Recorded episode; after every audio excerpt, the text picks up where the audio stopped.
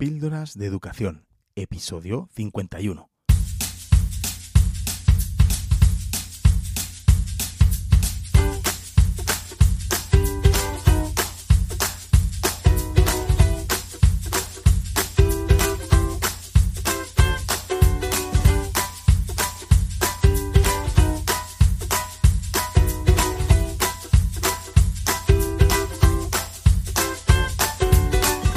Estás escuchando Píldoras de Educación, un podcast sobre innovación y cambio educativo. Soy David Santos. Juntos podemos mejorar la educación un poco cada día. ¿Me acompañas?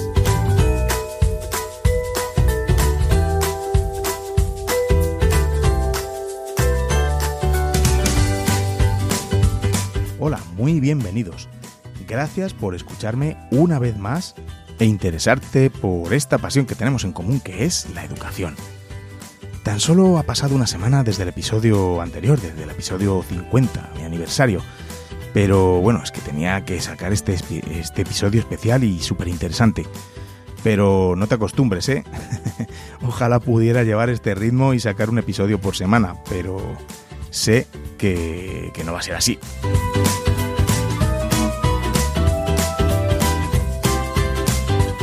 Pero bueno, por hoy vamos a aparcar la innovación y el cambio educativo. Eh, bueno, aunque en realidad se trata de un cambio, ¿no? La manera que vamos a empezar es un cambio radical a lo que estamos acostumbrados. Y menudo cambio. Eh, hoy nos vamos a centrar un poco más en la seguridad y en la vuelta segura al cole. En el episodio de hoy hablo con Carmela García.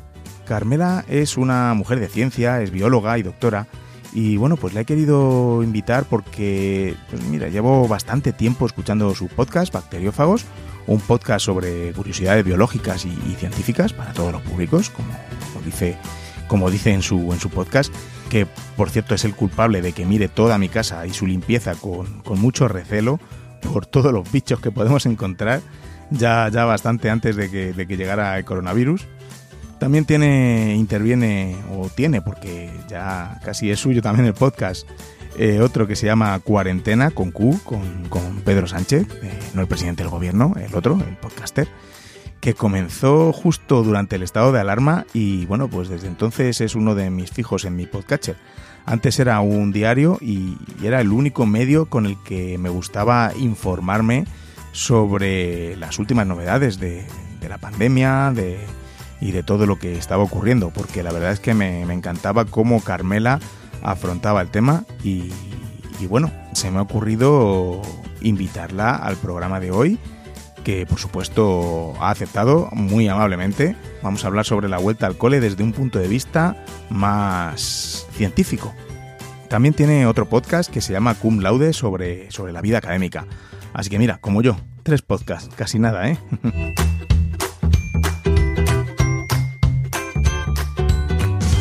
No sé si, si, Carmela nos tranquilizará o nos pondrá más nerviosos. En todo caso, no te puedes perder esta interesantísima charla que he tenido con ella sobre la vuelta al cole, desde, pues eso, desde su punto de vista. Bueno, hablaremos de muchas cosas que estoy seguro que te van a interesar.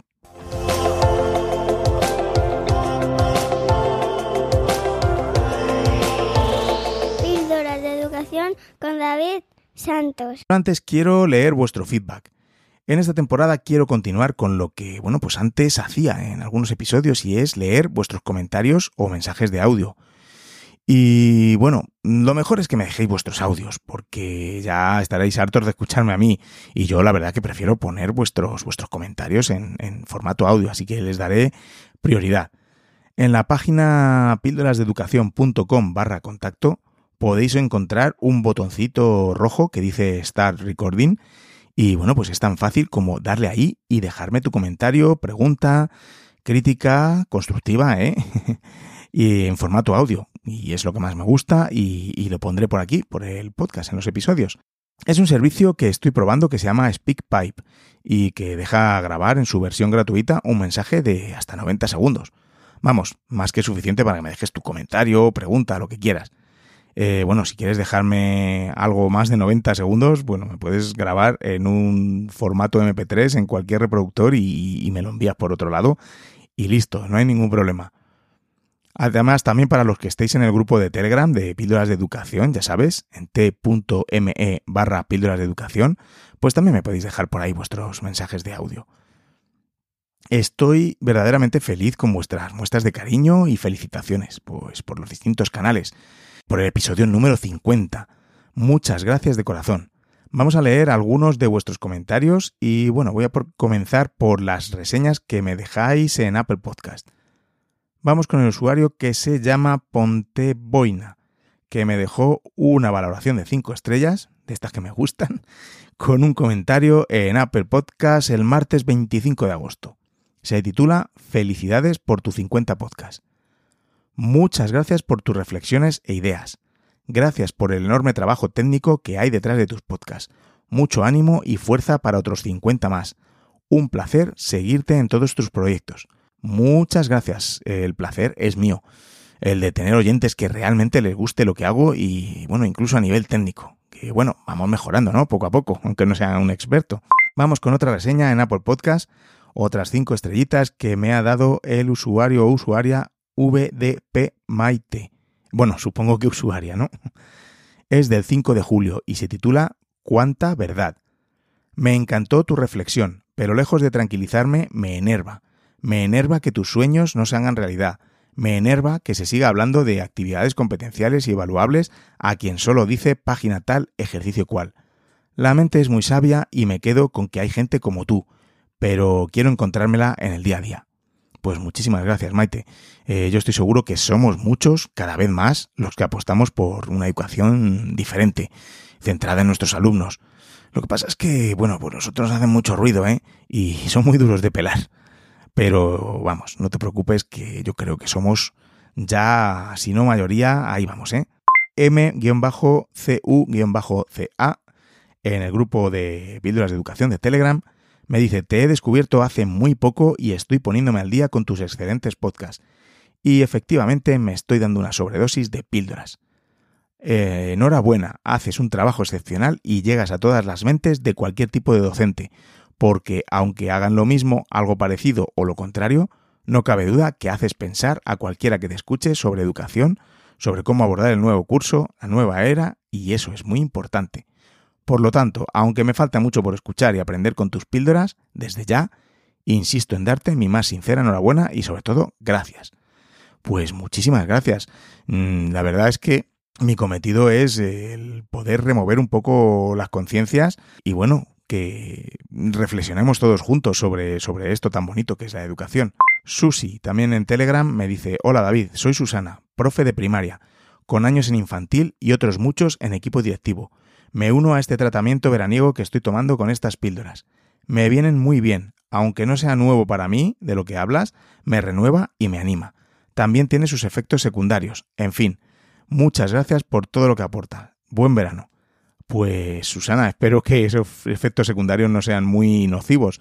Eh, espero que todo lo contrario y que los efectos secundarios repercutan de una manera positiva en tus alumnos y en tu cole. Claro que sí. María Jesús, por Telegram. Buenos días. Ayer descubrí por casualidad tus podcasts. Me están encantando porque me están sirviendo para saber dónde estoy y voy a empezar a ver cómo puedo avanzar. Gracias. Muchas gracias a ti, María Jesús. Ana Lop Roth, por Telegram también. Acabo de escuchar el episodio 50, David, y te quiero dar las gracias por hacernos sentir parte de esta familia enamorada de su profesión y que trabaja por un cambio que estoy segura que llegará. Grandes profesionales los que aparecen. Enhorabuena y ánimo a todos para el nuevo curso. Pues igual para ti, muchísimo ánimo y muchas gracias por tu, por tu comentario. Daniel André, arroba DaniMelow7 por Twitter. Felicidades, Super David Santos. Este verano he devorado las tres temporadas, algunos episodios mientras hacía deporte y otros con el blog de notas activado. Para los novatos en este mundillo eres inspiración pura, al igual que todos los compañeros que colaboran contigo. muchísimas gracias, Daniel. Eh, me encanta que si, si, sirvo algo de inspiración y, bueno, pues para intentar este cambio necesario, pues mira, fenomenal. Cinta Llano, arroba Cintia Llano en Twitter, enhorabuena por tu podcast. Me está alegrando el trabajo veraniego. Soy opositora novata de secundaria y me ayudan a ver la realidad de los centros y a aprender muchísimo. Gracias. Pues muchas gracias también a ti, Cintia. Arroba Aulatere. Agradecer a David Santos la sobredosis de píldoras que he experimentado desde que descubrí su maravilloso podcast. Me he escuchado los 49 capítulos en lo que llevamos de mes y estoy deseando oír nuevas publicaciones. Muchas gracias, Tere. Aquí tienes otra publicación. La verdad es que sois muchos los que me habéis descubierto este verano, habéis descubierto el podcast y, bueno, lo habéis escuchado ahí de, del tirón. Mm, pues me alegro, me alegro un montón. Arroba Virolsua. Me dice, David Santos, mil gracias por tus podcasts. He aprendido mucho de ellos. Soy directora de un centro y estoy en la misma línea de trabajo que propones. Me encanta oírte. Sigue enseñándonos con tus píldoras. Pues muchas gracias y enhorabuena por este duro trabajo de intentar llevar esa línea y en todo un centro. Muy bien, me alegro. Vero Ira en Instagram, eh, en privado, me dice, hola David, soy Verónica de Buenos Aires, Argentina. Quería felicitarte por tu podcast Píldoras de Educación, porque además de inspirar y ayudar a la reflexión, no nos hace sentir tan solos. Sabrás que aquí vivimos una cuarentena eterna que lleva ya 160 días. Madre mía, 160. Y nosotros nos quejábamos aquí en España. Dirijo un centro escolar, además de capacitar en metodologías activas y nuestra situación escolar es tan crítica como la vuestra o más. Somos Argentina, pone entre paréntesis. Gracias por tus píldoras, abrazo fuerte. Pues muchísimas gracias, Vero, por tu mensaje. Te envío mucho, mucho ánimo y muchas fuerzas. Al final, sabes que vamos a salir de esto y solo lo podemos hacer de una manera que es juntos. Ya lo he dicho muchas veces, pero es que me encanta que Píldoras de Educación viaje a todos los rincones del mundo.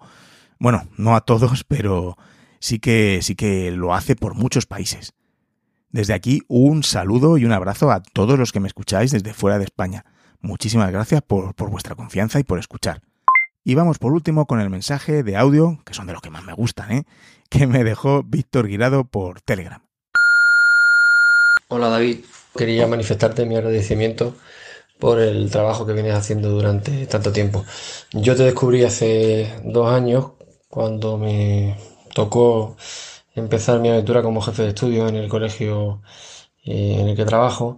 Y bueno, me serviste de, inspiración y de guía en, mi, gestión de, eh, de la productividad, de la comunicación, de las metodologías, del uso de las nuevas, eh, de las nuevas herramientas informáticas y bueno, quería agradecerte el trabajo que, que estás haciendo porque supongo que es un desgaste tremendo, además teniendo en cuenta cuáles son tus circunstancias profesionales, pero bueno, que, quiero que sepas que, no caen en saco roto. Quería también darte mucho ánimo porque a ti y a, todos los compañeros que, escuchan este podcast, porque estamos en un momento bastante crítico, pero que vamos a intentar aprovechar eh, para hacer una mini revolución, ¿no? Como siempre, cuando se presentan los problemas, pues lo que hay que intentar es buscar soluciones y, y no tirarnos los trastos a la cabeza. Vamos a intentar mirar adelante y nada, no quiero ser mucho más extenso. Simplemente decirte que aparte de, tu podcast de píldoras, pues eh, también he seguido mm, el trabajo que haces con, con José David en el G Suite eh, Edu Podcast y que me ha servido mucho tanto a mí, tanto a mí personalmente como a mi centro, porque hemos emprendido en pleno confinamiento la aventura de, G Suite for Education. Y eh, también eh, tu podcast de beta permanente, que la verdad que me, proporciona una información y una herramienta muy interesante a la hora de gestionar papeles y, documentos en, en mi trabajo diario. Mucho ánimo y muchas gracias. Wow, Víctor, qué honor. Muchas gracias por tus palabras. Eh, ese es el propósito de, todo lo que hago, que, pueda servir de ayuda a los que, a los que me escucháis. Y totalmente de acuerdo en lo que dices. Mm, ahora toca mirar hacia adelante, apretar los dientes, trabajar y levantar esta maltrecha educación y el ninguneo de los políticos, de nuestros políticos y administraciones que, que hacen a nuestro trabajo. Bueno, como dije, seguro que me dejo algún comentario en el tintero, pero bueno, después de tanto tiempo sin retomar esta sección, tenía algunos ah, acumulados y he leído o puesto los, los, más recientes y bueno, yo creo que, están prácticamente todos. Eh, sea como sea, mm, os lo agradezco de corazón y os leo a todos, de verdad. Ya sabéis, no hay nada que me haga más ilusión que me dejes tu comentario, pregunta, lo que sea, y si es en formato audio, mucho mejor. No te cortes, ¿eh? En píldorasdeeducación.com barra contacto.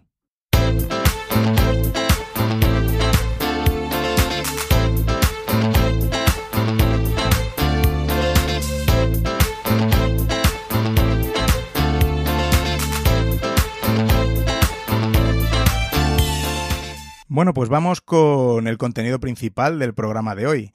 Vamos a intentar debatir, hablar y dilucidar, bueno, ciertos aspectos de la seguridad en las aulas ahora que comienza el curso aquí en España. Y para ello tengo hoy una, una invitada de, de lujo. Hola Carmela, ¿cómo estás? Hola, muy buenas. Pues nada, cuéntanos un poco, cuenta un poco a los oyentes de Píldoras de Educación quién es Carmela García y a qué te dedicas. Pues a ver, soy, digamos, científica, sí, en sentido más amplio, ¿no? Realmente soy investigadora postdoctoral en la Universidad de Zurich en el departamento de bioquímica. Y ahí, además de hacer mis experimentos, estas cosas que hacemos los científicos, también estoy dando clase a los alumnos de medicina y de bioquímica, así que esto de la vuelta al cole, al fin y al cabo, también me afecta a mí. Yo soy la primera interesada en saber cómo va a ir todo esto. Sí, bueno, en el, en el intro dije que, que, bueno, que quería invitar a alguien ajeno a la educación, ¿no? Desde el punto de vista más científico. Lo de científico creo que lo he logrado, pero no tan ajeno a la educación, ¿verdad? Como me estás contando. Bueno, pero son los míos son adultos, tienen Sí, todos sí. en torno a los 20 años, se supone que es, es diferente, ¿no? Sí, en mi caso los míos en mi cole vienen obligados. De infantil y primaria vienen porque tienen que venir. Como dije en el intro también descubrí a Carmela a través de su podcast Bacteriófagos, eh, poco después que, lo estrenaras, Carmela, más o menos por mayo de 2017, un poco antes de, de lanzar yo este, de Píldoras de Educación. Y bueno, y este año mm, también, eh, para mí un imprescindible en mi podcatcher era eh, el que pa- participas ahí con, con Pedro Sánchez, con- en cuarentena. Y la verdad es que es el único podcast que he escuchado que habla de, de- asuntos de, la pandemia y del coronavirus. Eh, bueno, cuéntanos un poco sobre tu podcast, sobre todo de, bacteriófagos, así un poquito de publicidad gratuita. Pues a ver, Bacteriófagos empezó a principios de 2017, allá por marzo más o menos, y estamos publicando de forma bastante constante cada, cada 15 días. Durante algunas temporadas lo he movido a semanal, pero en principio es cada 15 días. Y lo que intento con él es hacer llegar a, a la población general, a todos los públicos, diferentes ideas científicas, sean algunas novedades o sean temas que están siempre ahí, pero de los que mm, normalmente hablamos poco. Y luego eso. Sí tengo, tengo otro podcast que es Cum Laude, en el que hablo de, de la vida académica con Fran, un compañero de Milcar FM. Y eso, desde que empezó el confinamiento empezamos eh, Pedro y yo cuarentena. En principio era un podcast de Pedro, pero luego de alguna forma yo me quedé Sí. ahí ya para siempre Sí, sí. en el que íbamos, íbamos contando el, el avance de, de la situación en España, de la situación en el resto del mundo y dando algunos consejos de cómo enfocar lo que, lo que se nos iba viniendo encima. Ahora la frecuencia es menor, pero, pero seguimos con él. Bueno, pues vamos a ver si, si podemos enfocar lo que se nos viene encima, pero en, los, en las aulas. Eh, Carmela, tú vives en Suiza, ¿verdad? Sí, vivo en Berna, aunque trabajo en la Universidad de Zurich. Y ahora mismo eh, en una cuarentena por volver de España, exactamente. Justo, yo me fui de vacaciones a, España, me fui dos semanitas y el día anterior a mi vuelo, a mi vuelo de Suiza a España, Suiza decidió poner España en la lista de países que necesitan una cuarentena cuando llegas a Suiza. Entonces yo llegué el domingo pasado, llevo ahora seis días en cuarentena en casa. Qué divertido. bueno, ¿y cómo nos ven? Como una curiosidad, ¿cómo nos ven los suizos a, los españoles ahora mismo en, tema de, coronavirus? ¿Nos ven como esos irresponsables que abren discotecas y bares o, ahí estamos o ahí están peor? La situación en eso es un poco complicada. No diría que nos ven como irresponsables, pero sí están muy pendientes de, lo que está ocurriendo. En sí es bastante normal que España aparezca en portada de los periódicos suizos por la situación. Y es que, sobre todo al principio del periodo vacacional, estaban muy preocupados por la situación de las islas, no fuese a ser. Para ellos esto era algo súper trascendental. Ahora parece que ya menos, como que ya al no haber tantos viajes a España ya no importa tanto. Lo que sí ven con mucha sorpresa es la situación de España teniendo en cuenta las medidas. Con lo cual se preguntan un poco lo mismo que podemos preguntarnos los españoles. ¿Por qué teniendo más medidas hay muchos más casos en España? Aunque eso, viendo cómo rastrean los casos en Suiza y cómo hacen las pruebas, ya te digo yo que ahí, ahí más o menos andaremos si estuviésemos mirando los mismos números, que no es el caso. Claro, es que todo va en eso, en cómo midamos, ¿verdad? Sí, desde luego. A ver, en, en, España, desde luego, se está haciendo mucha más labor de rastreo de la que se hace en Suiza. Entonces, aquí también tenemos lo nuestro y habrá que ver cómo, cómo va avanzando. Pero los números están subiendo igual que en cualquier otro país de Europa. Muy bien, pues vamos a, al tema de, la seguridad en las aulas.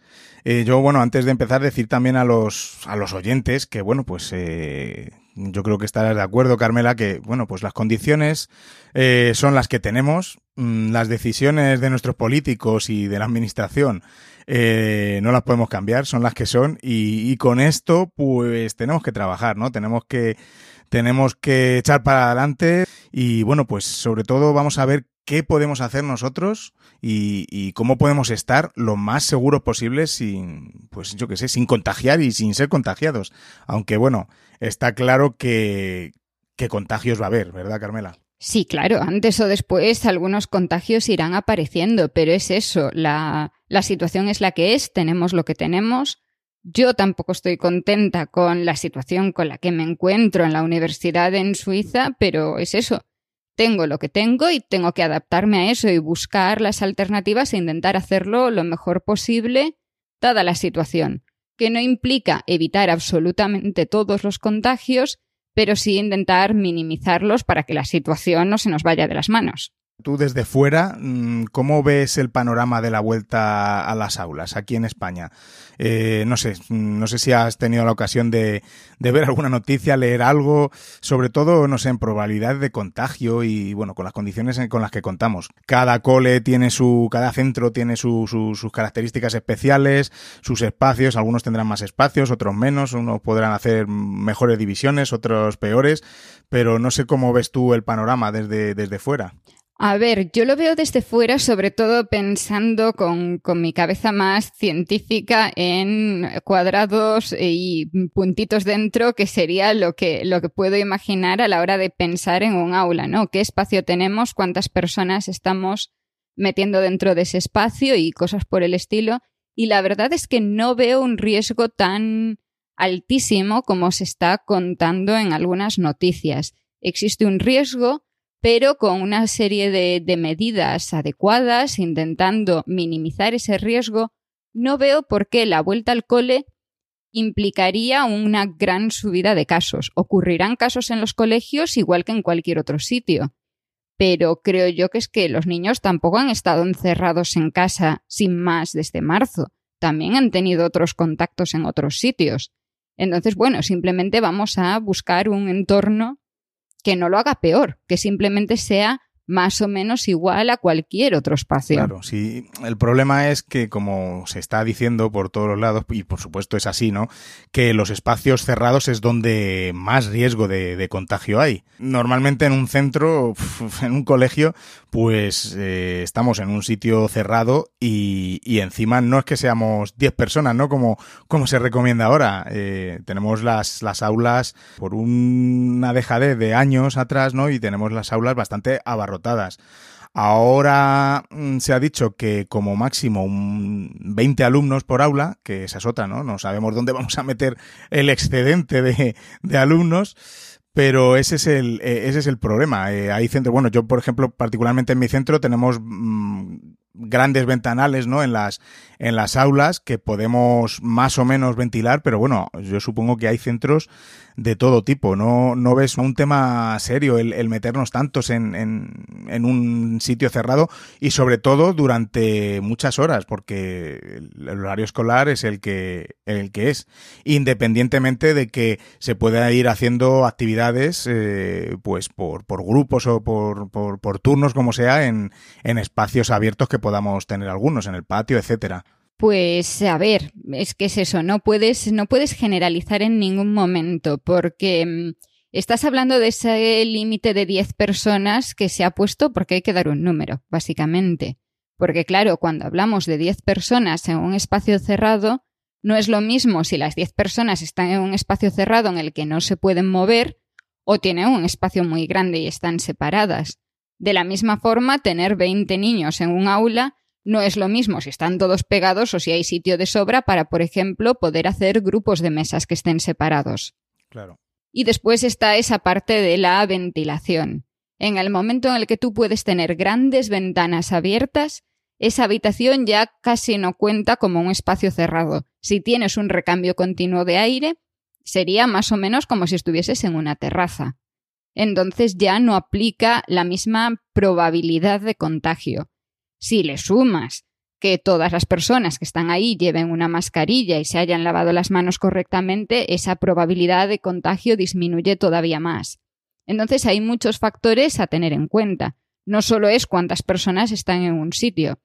Entonces, a ver, puedes pensar también que muchos, muchísimos niños en este país van a estar luego compartiendo una casa con muchas personas en un espacio muy cerrado. Entonces, el peligro lo tienen cuando están en el colegio o cuando están en casa.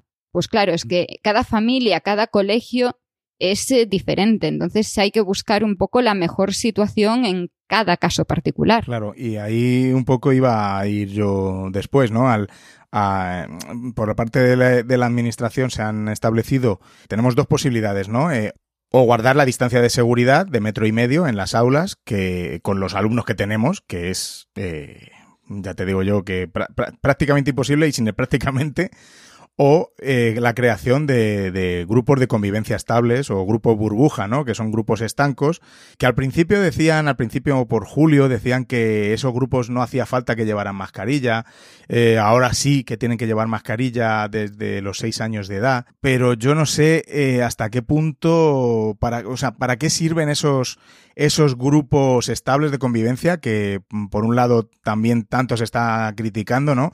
La idea de esos grupos estables, por como dices tú, eh, los niños fuera del colegio tienen, tienen contacto, juegan con sus primos, con sus amigos. En el caso, por ejemplo, de mi, de mi centro, que viven varias familias juntas, pues allá en, en la casa tienen, tienen otros contactos. Y, y, bueno, luego está el tema de las extraescolares, que no va a parar. Eh, en las eh, clases extraescolares van a haber niños juntos de diferentes, de diferentes grupos. Bueno, ya lo pone la, en las instrucciones, que se, que se va a apostar por intentar eh, hacer las extraescolares de la manera más segura posible. Entonces, ¿qué sentido puede tener esos grupos eh, burbuja y, estancos para, con respecto a, a los contagios? En el momento en el que un niño da positivo en una PCR, tienes que trazar todos sus contactos cercanos. Entonces, si, si, tú no tienes esa división en grupos más pequeños dentro del aula, tendrías que poner bajo cuarentena o hacer PCR. Yo diría y hacer PCR, pero bueno, tendrías que controlar a todo el aula a los otros veintipico niños, mientras que si tienes un grupo más pequeño, solamente vas a tener que controlar a los niños más cercanos, a los que estaban en su subgrupo. Lo que no quiere decir que mm, ese niño no tuviese otros contactos, con lo cual, igual que tienes que trazar a su pequeño grupo dentro del aula, vas a tener que trazar dentro de las actividades extraescolares que tenga, del comedor si está yendo a un comedor, en su entorno familiar y en cualquier otro entorno en el que haya tenido contactos cercanos. Pero claro, dentro del colegio va a minimizar esa situación de que pueda tener contactos prolongados con otras personas, porque piensa que el, riesgo va en parte proporcional al tiempo que se pasa cerca de otra persona. Sí, tenemos aparte los aerosoles, pero eso solamente se arregla abriendo las ventanas, básicamente pero en la parte de eh, las gotas que salen directamente de uno a otro, ahí lo fundamental son los contactos prolongados. Es muy raro que contagies a alguien con el que te cruzas, sin más. En cambio, si estás con una persona durante horas, la probabilidad aumenta. Sabemos que la disminuimos en el momento en el que les ponemos una mascarilla. pero todos cometemos errores con las mascarillas los niños incluidos, desde luego. Los niños sobre todo, claro. Ese es otro tema que quería, porque claro, el, eh, yo pensando con mi, con mi cabeza de, de profe, ¿no? Y, y, y, de director, el uso de la mascarilla en el cole. Ya yo creo que desde el propio centro tenemos que fomentar el, el uso adecuado de, de, de, la mascarilla, por supuesto, pero bueno, pueden darse, yo me estoy imaginando miles de situaciones con las mascarillas y compartiendo, no sé, no sé, yo es que yo ya se me va la imaginación, ¿no? A, muchas posibles situaciones, sobre todo los niños más pequeños, ¿no? De, a partir de los seis de los seis años. Es muy importante, ¿verdad?, el uso de la mascarilla eh, en condiciones por parte de los niños, claro.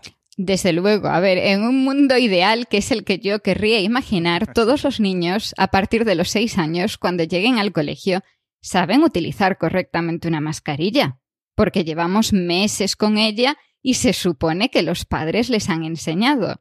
Pero en el mundo real sabemos que esto no va a ser así y van a llegar muchos niños que, que no se la pongan correctamente, que se estén tocando, que se metan la mano dentro de la mascarilla y cosas por el estilo. Entonces, claro, es, que es muy complicado. Por parte del colegio está ese factor también de mm, insistir en el uso correcto. Y en el uso correcto implica también los, los cambios de mascarilla, el lavado de manos cuando se van a tocar. Y claro, o sea, yo, yo lo estaba pensando un poco como, mm, a ver, yo no sé qué hacéis en, en vuestro cole, pero mm, en mis tiempos se solía pedir una lista de material escolar al principio de curso, ¿no? Pues ahora tiene que pedirse la lista de, de material mm, higiénico.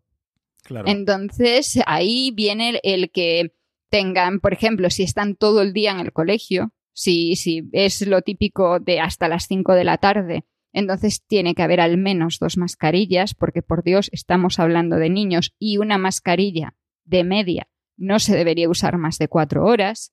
Entonces tenemos, ya hablamos de dos mascarillas, la que trae puesta y otra más. Pero claro, necesitamos un repuesto, porque si el niño estornuda en medio de una clase, tendrás que facilitarle que se cambie la mascarilla. Entonces, pues a lo mejor hay que pedir que, los, que todos los niños tengan su caja de mascarillas desechables para ese posible cambio. Tenemos que asegurarnos de que haya pañuelos de papel en todo momento y que se tiren a una papelera cerrada, no queden por ahí tirados en, en la clase, que sí. esto ha pasado muchas veces, por Dios.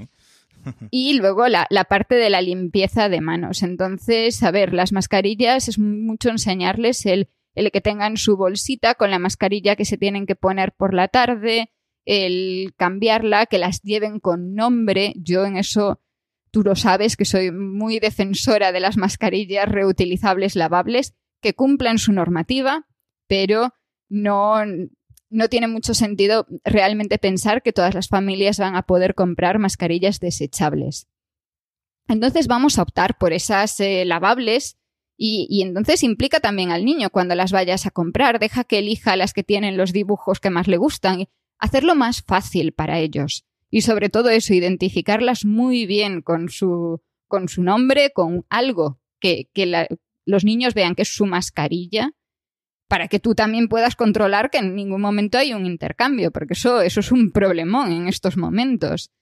Entonces, esas, esas pequeñas cosas para ir haciéndolo más, eh, más fácil, tanto para los niños que lo van interiorizando y pasado un tiempo les parecerá lo más normal del mundo, como para los maestros que tienen que estar vigilando que, aparte de, las otras mil cosas que tienen que vigilar de los niños, que además no estén eso, quitándose la mascarilla o metiendo la mano para rascarse la nariz o cualquier otra de estas cosas que, que, también los adultos hacemos de vez en cuando. Sí, hay, hay, mucha, hay muchas cosas. Yo, por ejemplo, ayer yo tengo, yo tengo mellizos de seis años y, y ayer íbamos por la calle, íbamos todos con nuestra mascarilla y a mi hija le dio por, por darme, dice, agáchate, le dio por darme un abrazo y un beso, pero tenía la mascarilla puesta. Y era como, y yo, hija, me, claro, es que es muy difícil, ¿no? La espontaneidad de los, de los niños, ¿no? Y más eh, desde, desde esa edad. Así que, bueno, se nos darán miles de, de, de situaciones y, bueno, lo que dices, intentaremos minimizar riesgos y, los contagios a lo más posible y sobre todo, como nos estás contando, el, el, crear rutinas y, y sabemos que no todos Mm, van a venir enseñados de casa, que eso sería lo ideal, como cuentas, pero vamos a ver qué, qué, podemos hacer desde los centros. Por supuesto, ahora es lo que nos toca, es la, la nueva normalidad, que no me gusta para nada eso de la nueva normalidad, pero bueno, no es normal, eh, ya va siendo menos nuevo, pero es lo que nos toca, ¿no? Afrontar. Y luego, en cuanto al nombre de las mascarillas, llevamos años intentando que marquen por favor la ropa que traen, los, los abrigos sobre todo, los estuches, y es que es, es una cosa horrible. Es que no hay forma, ¿eh? Hay muchísimos que es que por más que lo digas, esperemos que, que en este sentido con las mascarillas tengan, no sé, un poquito más de, de, de cuidado por lo que, bueno, por lo que conlleva, ¿no? Eh, para la salud. De todas formas, se supone que en ningún momento se quitan la mascarilla. Eso También es. te darías cuenta muy rápido si, si ves que un niño no lleva la mascarilla puesta. No es como eso, como algo que dejan en el aula, claro. que se juntan todos y luego a ver cómo sabes tú qué pertenece a cada niño. Sí, en este caso es algo que es, es, mucho más fácil, más fácil ir siguiéndolo. De todas formas es eso, o sea, hay muchas rutinas que los niños aprenden en el colegio, que saben que en el momento en el que entran en clase tienen que hacer varias cosas. Pues esto es una cosa más que tienen que, que tener interiorizada. Yo creo que más que el uso de la mascarilla, a ver si tú coincides o no, va a ser más problema el lavado de manos. ¿Cómo veis vosotros eso? Sí. ¿Qué, ¿Qué, os han pedido? Mm, pues que haya un lavado de, de manos eh, cinco veces a, a, en la jornada, ¿no? Eh, sobre todo cuando, bueno, cuando vayan al baño, seguro, antes y después de, de los recreos, antes y después de comer, y a la entrada, creo que, que si recuerdo no recuerdo mal. Y bueno, cualquier otra ocasión que se, que se, que se preste, ¿no? Entonces yo iba a comentarte el tema de, de los baños, ¿no? Porque el lavado de manos ya sabemos que por supuesto que es mejor con agua y jabón, pero en un centro, en un colegio, tal y como están las cosas, no le puede dejar al niño ir al baño simplemente a lavarse las manos con agua y jabón.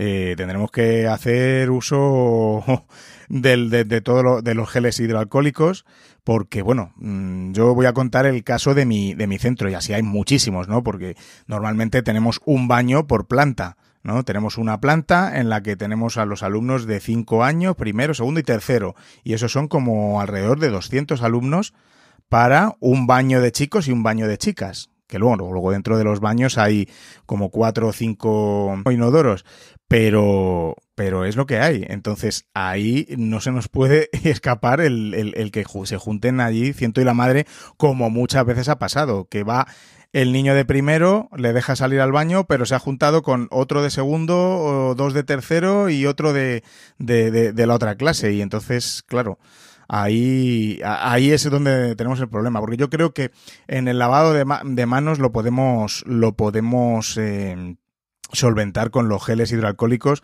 De hecho, yo tenía pensado que también, aparte de que tengamos en el colegio, porque tenemos ya bastantes litros comprados y los que vendrán, tenemos pensado que dentro del material, como tú decías, que tienen que traer mascarilla, eh, que traigan un pequeño, un pequeño bote de, de gel hidroalcohólico también, porque mmm, en un momento determinado, pues lo que dices tú, ha estornudado, se está limpiando, pues en vez de, de, no sé, parar la clase, que vaya el profesor, que le eche gel, pues en un momento puede sacar su gel y lavarse y lavarse las manos.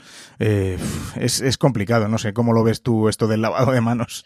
Yo es que lo estaba pensando cuando, cuando vi en las noticias lo del lavado de manos cinco veces al día y bueno, dejando a un lado el colegio en el que yo estudié, que, que, tenía unas características un poco especiales por ser concertado, pensaba en mi instituto público y yo veía que ni de milagro sería posible que todos fuésemos a lavarnos las manos al baño, porque nos tiraríamos sí. todo el día simplemente para, para hacer eso. Si, si intentas tener turnos y, y distancia entre, entre todos los niños, ¿no? Entonces, sí, a ver, hay que tirar de geles, sí o sí. Pero es que además el gasto que se va a hacer en geles es tremendo. Entonces, eh, implicar a las familias ayuda en ese caso. Yo sí, o sea, lo de que los niños eh, tengan su propio gel y se laven las manos, se limpien las manos ellos mismos con su gel, Quizá depende también un poco de la edad. Sí veo que en el caso de sexto es muy fácil que lo hagan sin, sin que tú tengas que parar a decirle nada, simplemente que en el momento en el que tosen, estornudan, cualquier, tocan cualquier cosa, implementes poco a poco que salga de ellos hacerlo. En los pequeños es más complicado. Entonces, y ya ni hablar de infantil, ¿no? Infantil es un, un mundo paralelo. Sí. Pero claro. Sí, no hemos hablado de infantil, pero sí que es un tema. Entonces, pues sí, dependiendo de, de la edad, ir eh, orientándolo poco a poco a que sean ellos que lo hagan. Respecto a lo que tener en el colegio, supongo que tenéis en, o planeáis tener geles en, en cada aula para, para los grupos. Y ahí sí, si tenéis grupos dentro del aula, si tenéis eh, los grupos burbuja o grupos de trabajo, dependiendo de, también de la organización de, cada colegio. Entonces yo optaría por el bote de gel, el dispensador de gel en, cada, mm, en cada, mesa, en cada grupo, en lugar de, de, que sea algo general para todos ellos. Porque también es lo que dices tú. Vas y le das tú con, con tu mano para dispensar el gel. No es lo mismo que si van todos, están tocando el mismo bote. Es mejor que haya un bote que se mueva entre menos gente. Ya lo ultra pro es tener en el aula uno de estos que pones la mano debajo y sale el gel o que pisas y sale el gel. Pero claro, eso ya son medidas que lleva más tiempo implementarlas y que se pueden pensar en los colegios más a la larga, pero no para tenerlo listo la semana que viene. Vamos, eso, eso es imposible. Pero es eso, o sea, es un poco el buscar la medida de urgencia y luego ir pensando que tiene sentido a la larga y que nadie piense que esto es para ahora y luego se acaba porque todas estas medidas se pueden relajar en el momento en el que, pues lo que sea, tengamos un tratamiento, tengamos una vacuna, cualquier situación de esas. Pero muchas medidas se van a quedar para siempre. Porque, y lo veréis, este año va a haber muchos menos resfriados, va a haber muchas menos gripes, va a haber muchas menos gastroenteritis, porque cuanta más higiene se implemente en, en las costumbres de los niños, menos enfermedades contagiosas van a tener. Entonces vamos a ver un beneficio también para esas otras enfermedades que nos parecían lo más normal del mundo, porque a cualquiera le parece normal que un niño de 8 años tenga mocos durante medio curso, pero claro, ahora que sí. vamos a ver que eso se reduce, muchas cosas se van a quedar después. Y a lo mejor dentro de unos años nos parece, vamos, o sea, un niño en cuanto tose o estornuda, aunque hayamos quitado las mascarillas de las clases, en cuanto tose o estornuda, si va a clase, va a ir sí o sí con mascarilla. Entonces muchas cosas se van a quedar. Eso creo yo. Desde luego que, que, que vamos a ver cómo, cómo, queda, cómo queda todo después de, esto, pero sí que, nos ha cambiado mmm, la vida este, este bicho, ¿no? Nos ha cambiado y yo creo que sí que se van a, como dices tú, se van a quedar muchas cosas con nosotros y por supuesto va a ser para bien, ¿no? Luego te quería preguntar por el tema de, la toma de temperatura, ¿no? Porque eh, igual en las instrucciones nos pone que, que pues tenemos que tomar la temperatura a todos los niños y a todo el personal docente que entre a, al centro. Y yo, bueno, organizativamente lo veo un lío, pero bueno, eh, es echarse la manta a la cabeza y si estamos media hora menos eh, de clase, pues es lo que hay. O sea, ahora mismo es la prioridad, ¿no? Pero hasta qué punto es importante el saber la temperatura de, de pues de, los niños y de los profes que entren en el, colegio. Pues ves, yo a eso le daría menos importancia. La fiebre es uno de los síntomas que, presenta el coronavirus, pero es uno de los síntomas. Ni siquiera es así de, esto que digas el casi todos lo tienen. No, hay muchos que no lo tienen. Y en sí lo que tenéis que esperar es que en los colegios la mayor parte van a ser asintomáticos. O sea, lo que os va, vais a tener es niños que no van porque acaban en una cuarentena porque un miembro de su familia ha dado positivo y los han detectado a ellos. No que realmente tengáis un montón de niños con síntomas en, en el aula. Entonces, a ver, ¿qué pasa? Es el único síntoma que podemos medir de forma objetiva. Porque tú puedes, ¿qué haces? O sea, en un momento un niño se atraganta y tose y ya dices, uy, eso es coronavirus. Tampoco podemos ponernos así, porque dices, es que espero a ver si tose otra vez, cuántas toses hacen falta para que lo cuente como síntoma. Mientras que, claro, la temperatura es algo que es objetivo. Si tú mides la temperatura de un niño y pasa de X, entonces ese niño tiene fiebre. Cierto es que todos somos diferentes y yo no sé si, si en esta época tú dices, claro, en casa os habéis estado midiendo la temperatura, sí, de vez en cuando, porque hay unas variaciones tremendas con un mismo termómetro, porque luego está que, claro, cada termómetro tiene el error que tiene y tiene la calidad que tiene. Pero con un mismo termómetro, dos personas perfectamente sanas, una te puede estar dando, de, no sé, 36,2 y la otra 36,9 y las dos están como una rosa.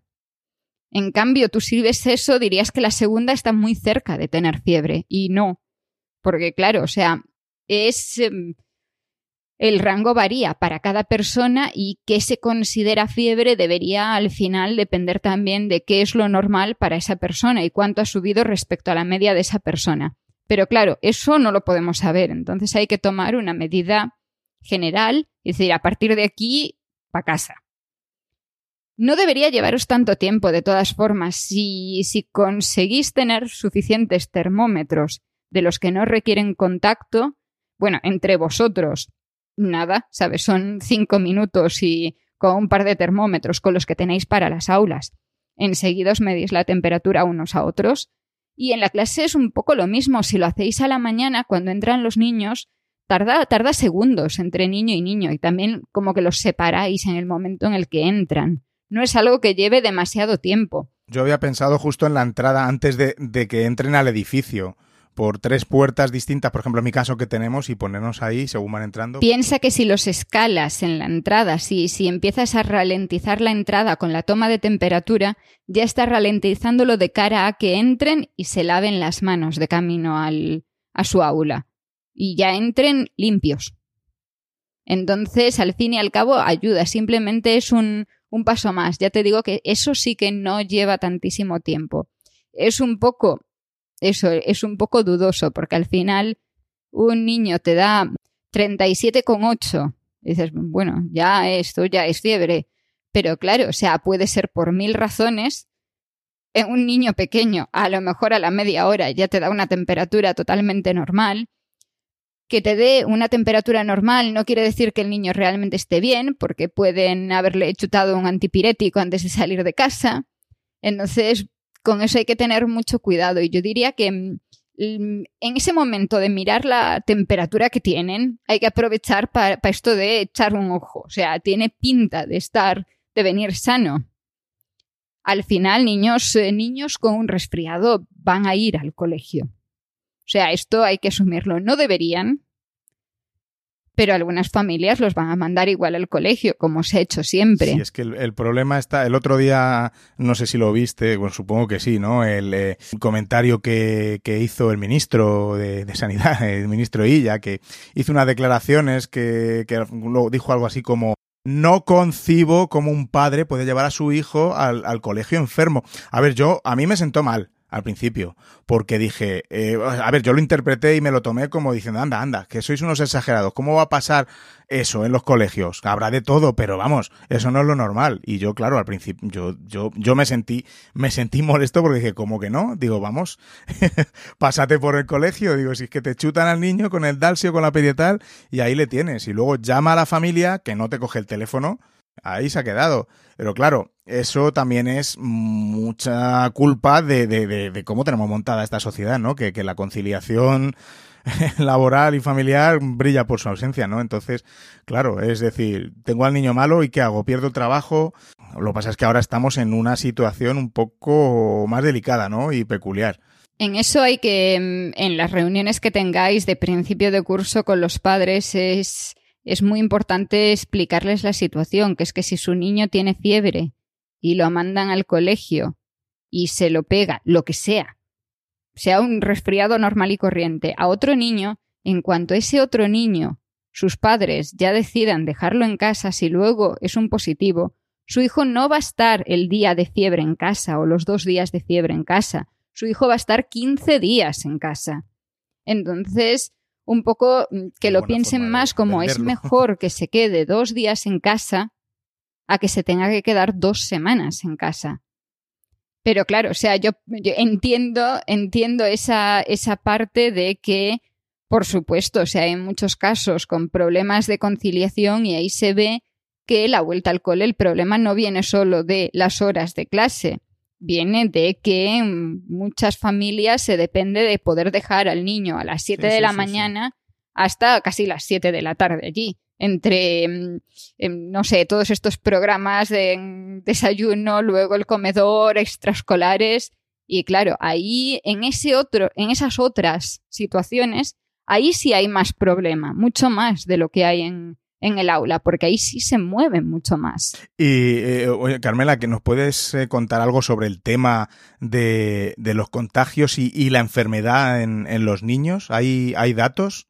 Hay datos, hay, hay diferentes estudios ya, ya publicados, porque, a ver, en, en varios países se retomó el colegio antes de fin de curso y en algunos también ya hemos empezado hace, hace unas cuantas semanitas, entonces ya se ha ido viendo qué pasaba. Hay datos que son muy dispares. O sea, en algunos sitios miran en los colegios y mm, básicamente aquello ha sido un desastre y se han contagiado un montón, porque en cuanto llegaba un niño que tenía el virus, se lo compartía con toda la clase y luego hay casos en los que no tiene un impacto. En sí, si nosotros mantenemos esa parte de la mascarilla lo mejor posible, eso también o sea, es importante, tampoco hay que obsesionarse. Lo ideal es que todos lo usen perfectamente, pero pensemos que aunque alguno lo use un poco mal, hay la protección de grupo, digamos, ¿no? Entonces tampoco mm, el otro va a estar protegido, ¿no? No es el fin del mundo, ¿no? Hay que echarse las manos a la cabeza, hay que ir enseñando poco a poco. Pero con ese uso de mascarilla, con un lavado de manos, con una ventilación correcta, que es muy importante, entonces deberíamos acercarnos más a los modelos de países en los que han visto que no hay una diferencia significativa. ¿Aparecen contagios? Sí, pero los mismos contagios que pueden aparecer en cualquier otro entorno similar. Y en sí, en algunos casos se ha visto que incluso hay menos contagios en el colegio que, por ejemplo, en otro entorno en el que a lo mejor estarían más despreocupados. Ahí tienes, por ejemplo, la situación ahora de niños que han estado en verano en un campamento y que ahora van al colegio. ¿En qué situación van a estar más expuestos? ¿Estuvieron más expuestos en el campamento o lo van a estar ahora en el colegio? Pues depende de las medidas que tenga cada uno. Entonces no tiene por qué mm, haber más contagios en el momento en el que entren en el colegio. Por otra parte, en general los niños muestran muchos menos síntomas. Muchos la van a pasar, muchos lo han pasado de forma totalmente asintomática o con muy poquitos síntomas, con síntomas que cualquier padre diría, eso, eso es un resfriado o el típico estirón, ¿no? Eso, eso es que está creciendo, que decían nuestras madres pues con cosas así, que no es nada mm, que fuésemos a identificar como algo grave, aunque ahora, en cuanto veamos que tiene un poco de fiebre o una tos un poco más seca, vayamos a ir corriendo a que le hagan una PCR. El problema no es en los niños, aunque algunos sí, en algunos casos sí ha sido muy grave en niños y hay fallecimientos en niños. Eso está presente, pero son muy poquitos casos. El problema viene con quién estén esos niños después porque a lo mejor para el niño no supone ningún problema, pero si luego al niño del colegio lo recoge el abuelo, para el abuelo sí puede ser un problema. Entonces, no solo es, hay que tener en cuenta todo el entorno de cada niño. Eso que dices me preocupa mucho y me preocupan mucho los, los niños que, que, tengan más, eh, más situación de, de vulnerabilidad, ¿no? De, de riesgo por alguna patología o algún algo que, tengan y, y, profesores también que estén en situación de, riesgo, población de riesgo. no sé eso cómo lo vamos a, qué, qué, podríamos hacer, eh, qué eh, protección extra podemos eh, o qué medidas extra podemos tomar para ese tipo de población de niños, profesores. Eh, porque bueno, claro, como dices tú, también pueden ser a los abuelos, etcétera. Es que la red de contactos es, enorme, ¿no? Yo lo que, lo que siempre destaco es esa parte de tú tienes por tienes las medidas que puedes tomar activamente y que dependen de cada persona y las medidas que son más globales. Entonces, de cada persona, de cada niño que haya en el aula, de cada profesor que entra en cada aula, depende que lleven la mascarilla, Depende que se laven las manos, que identifiquen síntomas muy rápido, todas esas cosas. Pero luego puedes hacer muchas em, cosas en ese aula que evitan, o sea, que minimizan el riesgo en el aula. Yo decía antes lo de la ventilación. A ver, tú estás en Madrid. En Madrid tú puedes tener las ventanas de las aulas abiertas prácticamente todo el año, quitando los cuatro días que llueve, esas cuatro gotas que caen en Madrid, por el resto, y un par de días que hace frío. Si no, puedes tener muchísimo tiempo las ventanas abiertas. Los días que no puedes tener las ventanas abiertas, pues te aseguras de que se ventile el suficiente tiempo. Pero si puedes dejarlas abiertas todo el día, las dejas abiertas todo el día. Si puedes sacar a los niños del aula y hacer una actividad al aire libre, hazla al aire libre. O sea, ¿cuántas, cuántas cosas que se hacen dentro de un aula se podrían hacer en un patio? Muchísimas. Y ahí ya, de repente, en el momento en el que coges el mismo grupo con la misma distancia y los mueves de interior a exterior, reduces muchísimo ese, ese riesgo. Y luego elimina del aula todas las cosas que puedan ser una fuente de, contagio. O sea, todas esas cosas que los niños tocan y que luego quedan por ahí puede tocar otro. Todo lo que no sea necesario, o sea, sí, hay muchas cosas que no les vas a quitar los libros que utilizan en el aula, pero sí puedes apartar algunas cosas, quitar, y a lo mejor no hace falta quitarlo para todo el curso, pero sí empezar con una clase, digamos, muy minimalista y según ellos se van adaptando, ir poco a poco metiendo las cosas de vuelta. Cuando ellos ya se han acostumbrado a que después de tocar algo tienen que lavarse las manos. Y que tú también puedas controlar más qué cosas tienes que limpiar después de que ellos estén tocando. Eso lo pienso más, por ejemplo, en los de infantil que bueno, a ver, a ver cómo haces para que no se pongan a chupar juguetes, ¿no? Pues, pues tendrás que estar muy encima de todas esas cosas. Entonces, es mejor empezar con menos cosas a limpiar y poco a poco ir introduciendo más. Un maestro está expuesto, pero, pero tampoco nos, nos echemos las manos a la cabeza. Hay distancia, dependiendo del curso, más o menos con los, con los alumnos. Va a llevar igual una mascarilla se puede optar por una mascarilla mm, FFP2 que, que protege en ambas direcciones, pero en cualquier caso hay que tener también mucho cuidado con los ojos. Dar clase con mascarilla y una pantalla no es, no es muy valorable, es una opción en algunos casos, sobre todo si es una persona que sabe que es de grupo de riesgo, pero claro, eh, aunque estés sin esa pantalla, pues a la mínima intenta no tocarte bajo ningún concepto los ojos cuando estás en el aula y después esa parte de si te tocas, si mm, un niño te ha tocado, que esto es de lo más normal cuando son pequeños, entonces intenta lavarte lo antes posible. Aunque parezca así muy el que, que consigo echando agua a los ojos, pues puedes conseguir mucho echándote agua a los ojos, sin más. Entonces, mantener eso y también activamente pensar en, en esa serie de medidas extra.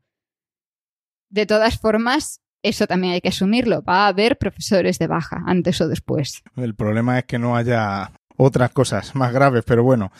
Eh, de todas formas, en los profesores de, infantil sería conveniente que llevaran, porque los niños no van a llevar mascarilla, o en principio no es obligatorio, que habrá padres seguramente que los que les manden al colegio con mascarilla. En ese caso, de los profesores de infantil sí que es conveniente que lleven mejor una mascarilla FFP2, ¿verdad? Porque no, no tienen protección. Eh, justo, en el caso de los de infantil, sí sería lo, mejor, porque claro, en, en, primaria, como los niños llevan la suya, la mm, posibilidad de que un virus salga de la mascarilla del niño en gotas, entiendas, en gotas grandes. Gotas grandes, eso que nosotros luego llamamos microgotas, pero vamos, no en aerosoles. Que salga cuando tose y luego traspase a llegarle a través de una mascarilla quirúrgica al maestro, la posibilidad es baja, muy baja.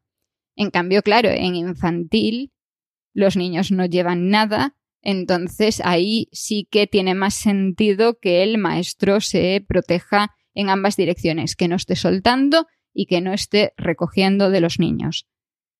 Y bueno, o sea, si hay niños que llevan la mascarilla, perfecto. es una muy buena oportunidad para ir ayudando a que, mm, a que la utilicen correctamente, pues son muy pequeñitos, entonces es para ellos va a parecerles más un, juego. Y mm, si hay suficientes niños en el aula con una mascarilla, probablemente poco a poco el resto vayan incluyéndola también, porque ya va a ser como que el resto la tienen, yo no, mamá, yo quiero. Entonces, em, no, es, em, no es algo tan difícil. O sea, yo mm, he escuchado muchísimas críticas a lo de que los niños lleven mascarilla porque son pequeños y no saben usarla. Yo he estado observando la situación en mi entorno y no veo que los niños, incluso los más pequeños, lleven la mascarilla peor que los adultos. Al contrario, yo todos los niños que he visto con mascarilla la llevan en general mejor que la media de los adultos. Porque a ese niño que se le ha puesto se le enseña. Se le ha enseñado. Que hay niños que se la arrancan, sí. Y hay adultos que la llevan permanentemente al cuello. Entonces, no, no es peor. Y a ver, por ejemplo, en el caso de, Suiza, la mascarilla solamente es obligatoria a partir de los 12 años. Y no me refiero en las escuelas, me refiero en general. Porque a ellos les parece imposible que un niño de 10 años pueda llevar la mascarilla bien puesta. En España, un niño de 10 años nos parece totalmente normal que lleve la mascarilla a estas alturas. Entonces, bueno, también es eso, o sea, hemos puesto el límite en 6 años en la primaria pero eso no quita que infantil se pueda poco a poco ir implementando también para que no sea para ellos un cambio tan grande si la situación se mantiene el siguiente curso. Y ahora que estabas hablando de Suiza, ¿cómo está, cómo está la situación de la vuelta al cole allí? Bueno, ya, ya volvieron, ¿verdad? ¿O... Volvieron el 10 de agosto, Al, al, colegio. Y la situación, pues, em, a ver, el caso es que primero hay que entender cómo son los colegios en Suiza. Son colegios mucho más pequeños en general y con grupos más pequeños. Entonces, y la, bueno, la metodología también es muy diferente a lo que es la media de España. Entonces, digamos que de base, lo que es la mm, situación normal de los colegios ya evita muchos más contagios que lo que sería la situación normal de los colegios en España. Como decía, están sin mascarilla.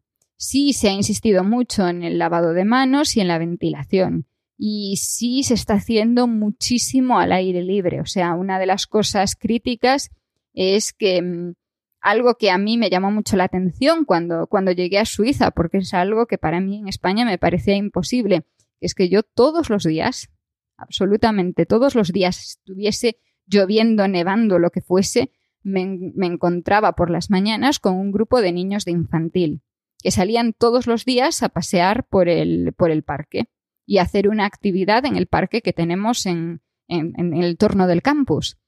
Entonces, claro, para ellos eso de estar fuera ya es mucho más común. También ayuda mucho a reducir los contagios.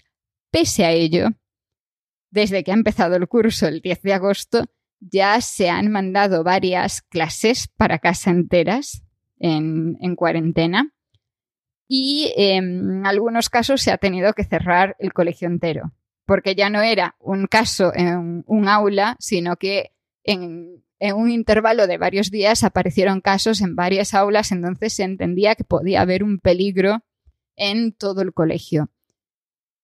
Hay que decir que hay muchas diferencias, porque en el caso de Suiza no se hace PCR si no tiene síntomas. Entonces el niño que ha dado positivo era un niño que tenía síntomas claros y entonces, ¿sabes? Si se hubiesen hecho PCR sin síntomas, podrían aparecer muchísimos más. Y la otra cosa es que a los que se aísla, se los aísla también sin PCR en ningún momento. Entonces no se sabe cómo está realmente evolucionando esa, esa situación, cuántos contagios realmente hay.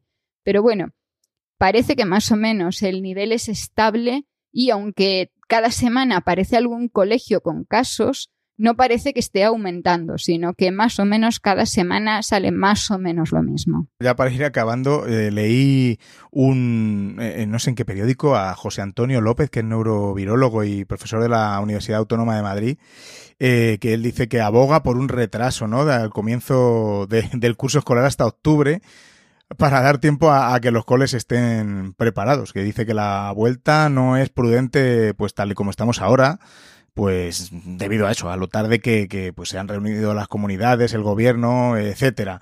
Eh, ¿Qué piensas sobre el tema?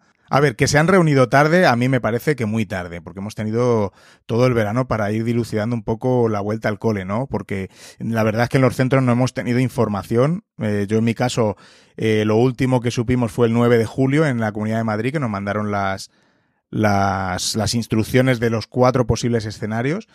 Y luego a partir de ahí eh, se ha hablado mucho y, estábamos en vilo y no sabíamos nada de cómo, de cómo, de cómo volver.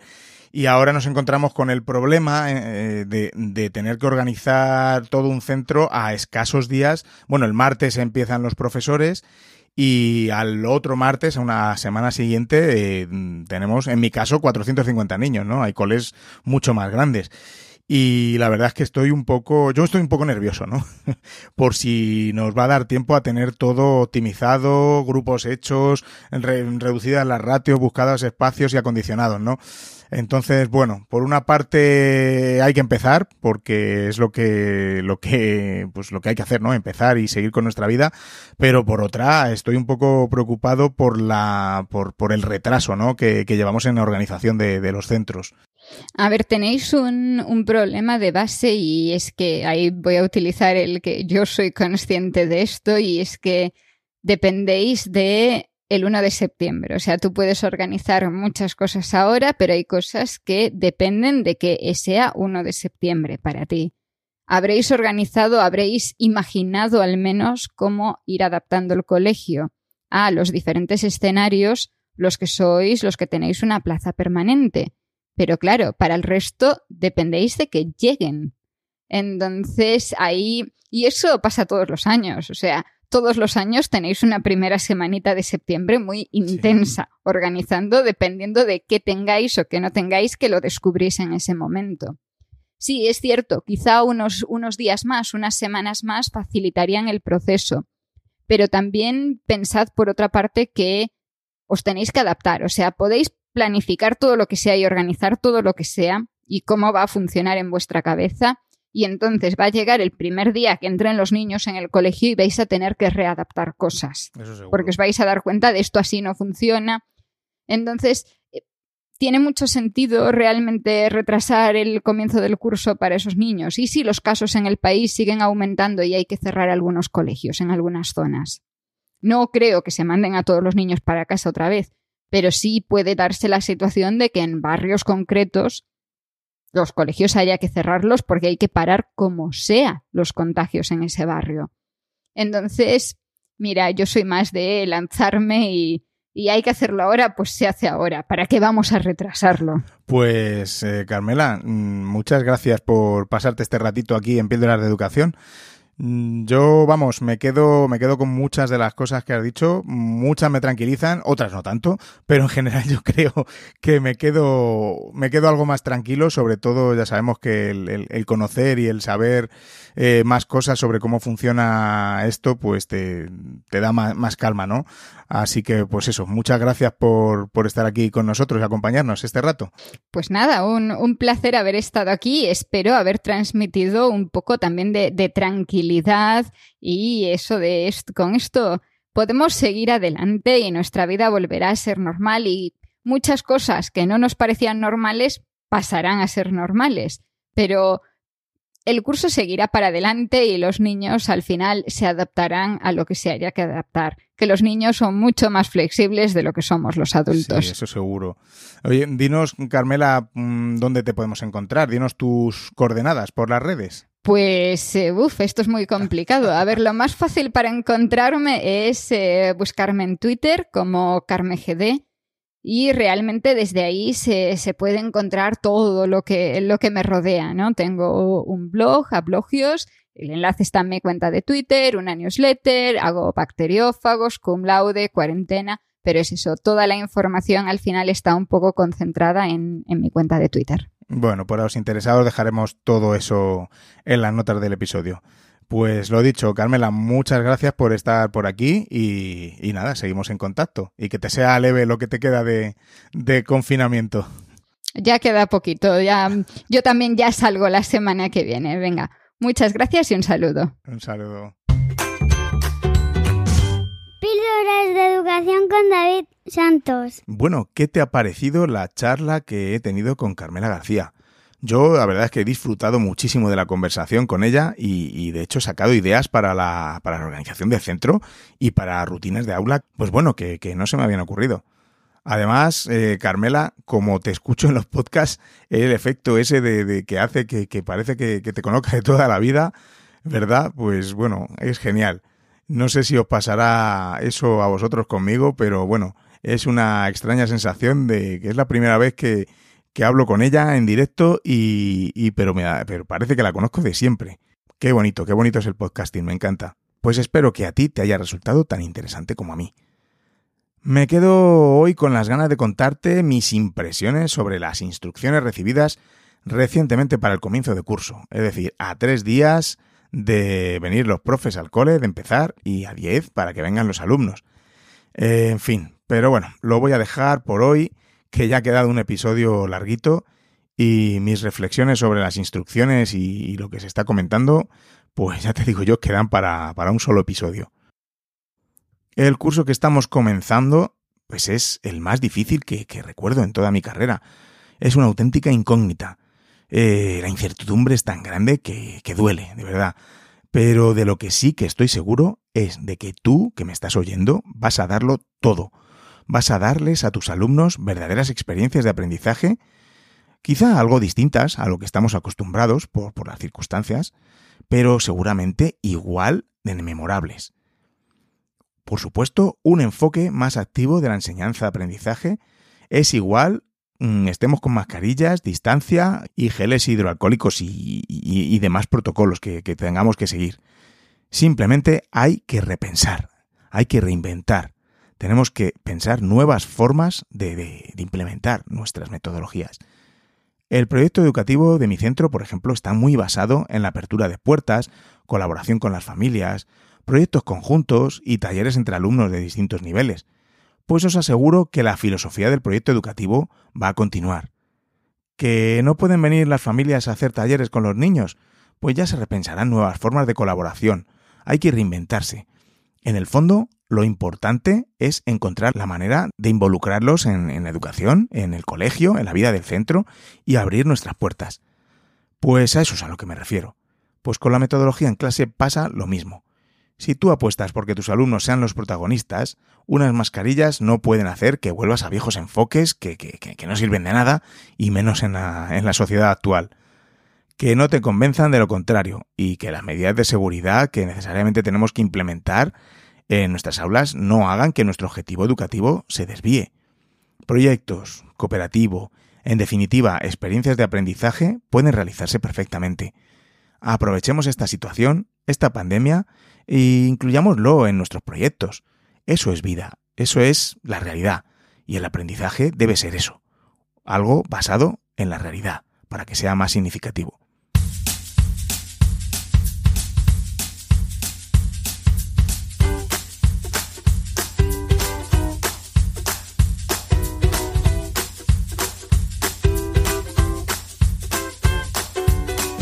Bueno, te dejo por hoy para que eso, pues dejes de escucharme y te pongas a planificar esos fantásticos proyectos y esas maravillosas clases que, vas a hacer para, para tus alumnos.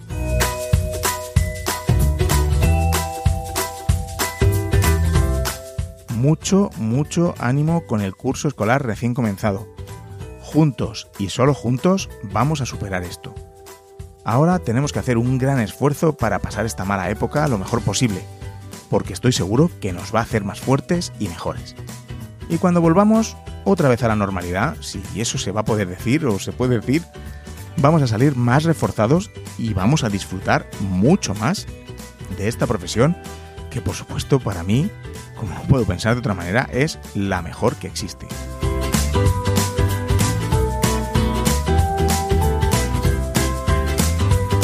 Recuerda, puedes ir a la página píldorasdeeducación.com barra contacto y dejarme tu mensaje de audio. También puedes encontrarme en Twitter e Instagram como arroba davidsantos-a. Muchas gracias a los que me dejáis vuestras 5 estrellitas y comentarios en Apple Podcasts y, en la aplicación de, de, de podcast desde la que me escuchéis. Así hacemos que más profes descubran el podcast. Pero hay otra forma por la que me puedes ayudar, que es recomendarle el podcast a otro docente. A otro docente inquieto que, pues bueno, sabes que le va a gustar.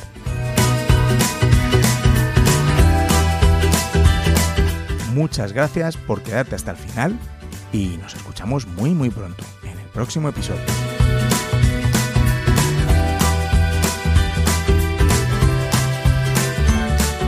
Y recordad, con vuestras píldoras podemos hacer que la educación goce de la mejor salud.